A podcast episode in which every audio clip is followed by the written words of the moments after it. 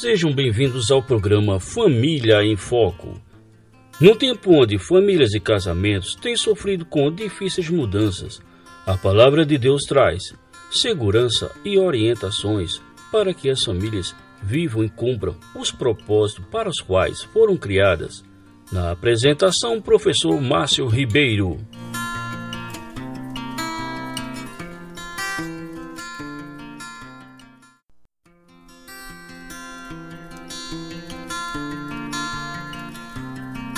Olá, caros ouvintes, sejam todos bem-vindos ao programa Família em Foco sobre a ira. E novamente temos a honra de ter conosco o pastor Sacha, falando para todos nós na Mata Norte, na cidade do Carpina, é, sobre mais um tema bíblico, né? Sobre mais uma série de temas bíblicos, agora sobre a ira. Boa noite, caros ouvintes da Rádio Web Internacional. Aqui é o pastor Sacha. Quero dar a você as boas-vindas para o início de uma série que de todo o coração eu espero que seja confrontadora e consoladora. Que nossa ira seja a oportunidade de aprendermos mais da graça e do perdão de Jesus Cristo e crescemos com o coração manso e tranquilo somente pela graça de Jesus.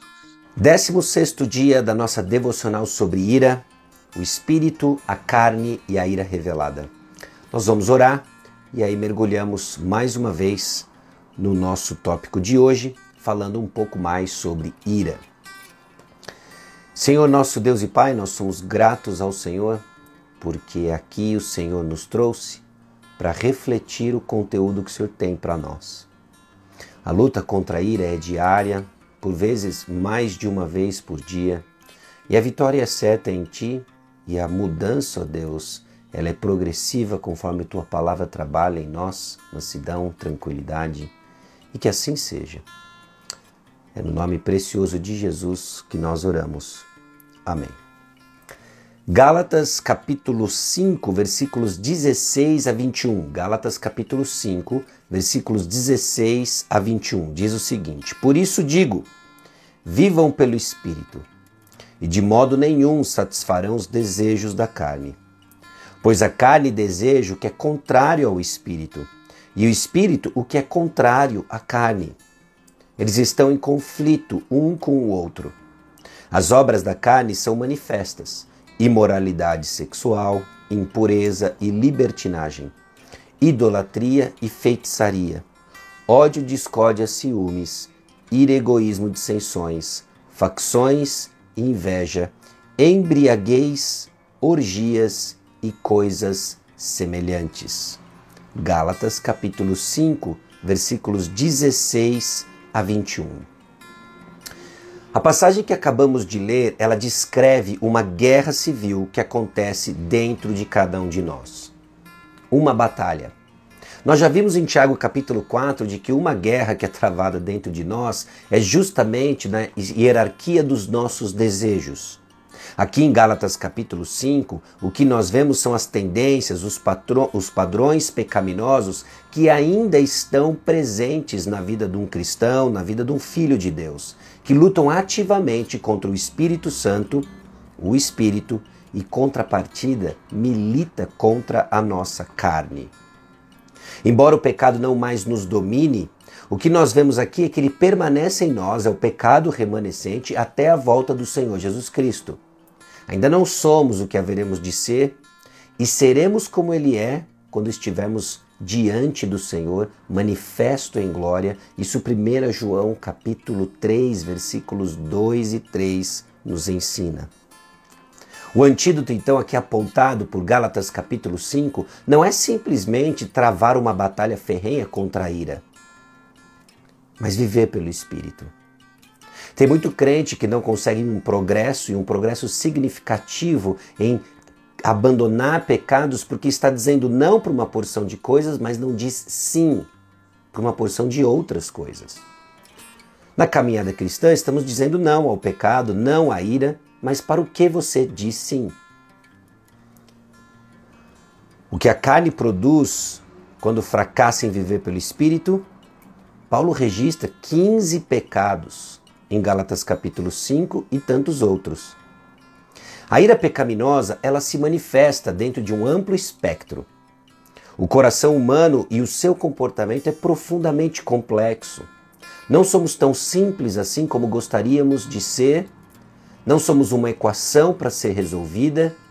Existe muita coisa movendo o coração humano.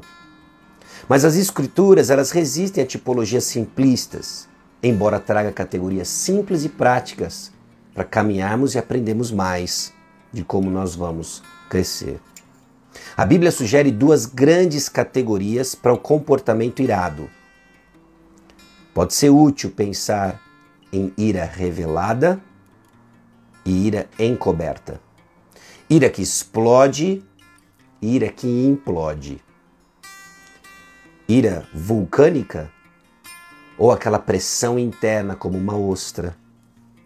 A ira revelada, ou essa que explode, permite aos outros verem e sentirem nossa ira de forma imediata e muito clara. É como uma tempestade que estoura. A ira encoberta esconde a nossa ira dos outros, pelo menos por um tempo, embora a ira em si permaneça.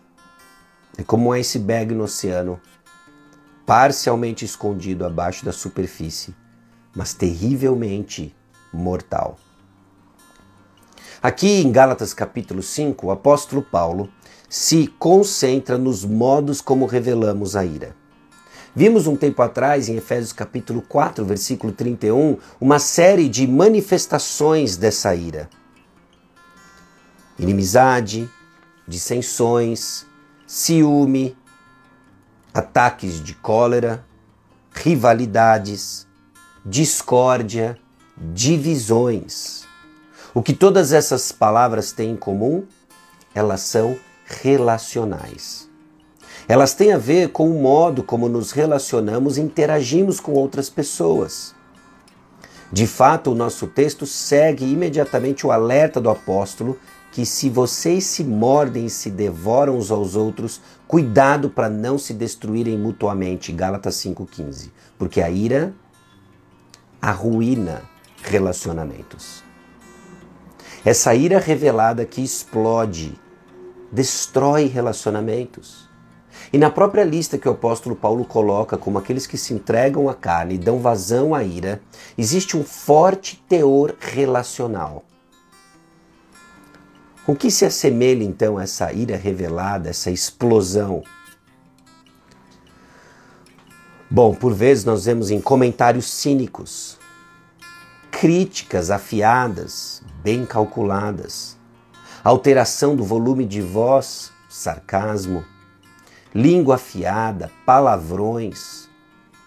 Nós temos visto essas coisas com os nossos olhos e tristemente praticamos com nossas ações. Punhos fortes, portas batendo, saída intempestiva de uma discussão, agarrar alguém com muita força Talvez você já tenha feito recentemente ou em algum momento algumas dessas coisas e se tristece. Não há limites para as maneiras pelas quais permitimos que outros sintam a nossa ira. Então nós precisamos desesperadamente que o Espírito Santo lute por nós e nos socorra. E Gálatas capítulo 5 tem essa janela de esperança, essa conexão de esperança. Porque enquanto somos confrontados em nossa ira, somos consolados com o fato de que Jesus Cristo morreu por nós, de que Jesus Cristo foi assunto aos céus e enviou o Espírito Santo que trabalha por nós. Enquanto a carne milita para a manifestação de suas obras da carne, o que nós temos no Espírito é vida então, sim, você vai dizer não para a ira, mas para quem você diz sim. Ande no espírito. Que a sua preocupação não seja os seus próprios valores e vontades, levando a explosões de ira, mas que sua preocupação e sua atenção seja viver para o Senhor. Então, como que a sua ira revelada se parece? Talvez sejam nas explosões, Talvez seja em ficar amuado num canto, ficar triste, dando uma gelada nas pessoas, falando só o necessário. Talvez seja assim que a sua ira se manifesta. Você sente culpa ou vergonha da sua ira? Independente do que seja, culpa ou vergonha, a solução está em Cristo. O perdão está em Cristo Jesus. A Bíblia registra centenas de histórias de ira revelada. Em Gênesis 39, nós temos Potifar revelando sua ira, Moisés em Números capítulo 30, Davi em segundo livro de Samuel, versículo capítulo 12, Herodes em Mateus 2 e os escribas e fariseus em várias narrativas nos evangelhos. Agora pense em Gálatas capítulo 5, versículo 16. Vivam pelo Espírito e de modo nenhum satisfarão os desejos da carne. Pense, reflita e deixe com que essa verdade lhe conduza a passos de obediência no momento da tentação de expressar ira contra alguém. Peça ao Espírito de Deus para guardar o seu coração e controlar suas palavras e ações. Assim, vamos dar passos de obediência, firmes na palavra, guiados pelo Espírito Santo porque o Espírito, andando no Espírito, não iremos satisfazer os desejos da carne. Possível única e exclusivamente pela graça do Senhor, onde encontramos perdão, misericórdia, onde encontramos capacitação para uma vida diferente, graça do Senhor. Amém? Vamos orar? Obrigado, Senhor, nós te louvamos porque o teu Santo Espírito é que nos guia na luta contra o pecado. Ensina-nos, Senhor, a andar no Espírito, e assim jamais satisfaremos os desejos da carne, um deles a ira e suas implicações relacionais que destrói comunidades, destrói relacionamentos. Poupa-nos, ó Deus, da divisão, porque ela certamente irá trazer vergonha ao teu nome, mas Conduza-nos, ó Deus, a uma vida controlada pelo Espírito em harmonia, e aí sim nossa unidade irá mostrar o poder do Senhor. É no nome de Jesus que nós oramos. Amém. Obrigado, pastor Sacha Mendes. Caros ouvintes, espero vocês na próxima oportunidade. Na próxima segunda-feira continuamos falando sobre ira. Acalme seu coração com o pastor e escritor Sacha Mendes. Forte abraço, Deus abençoe a todos.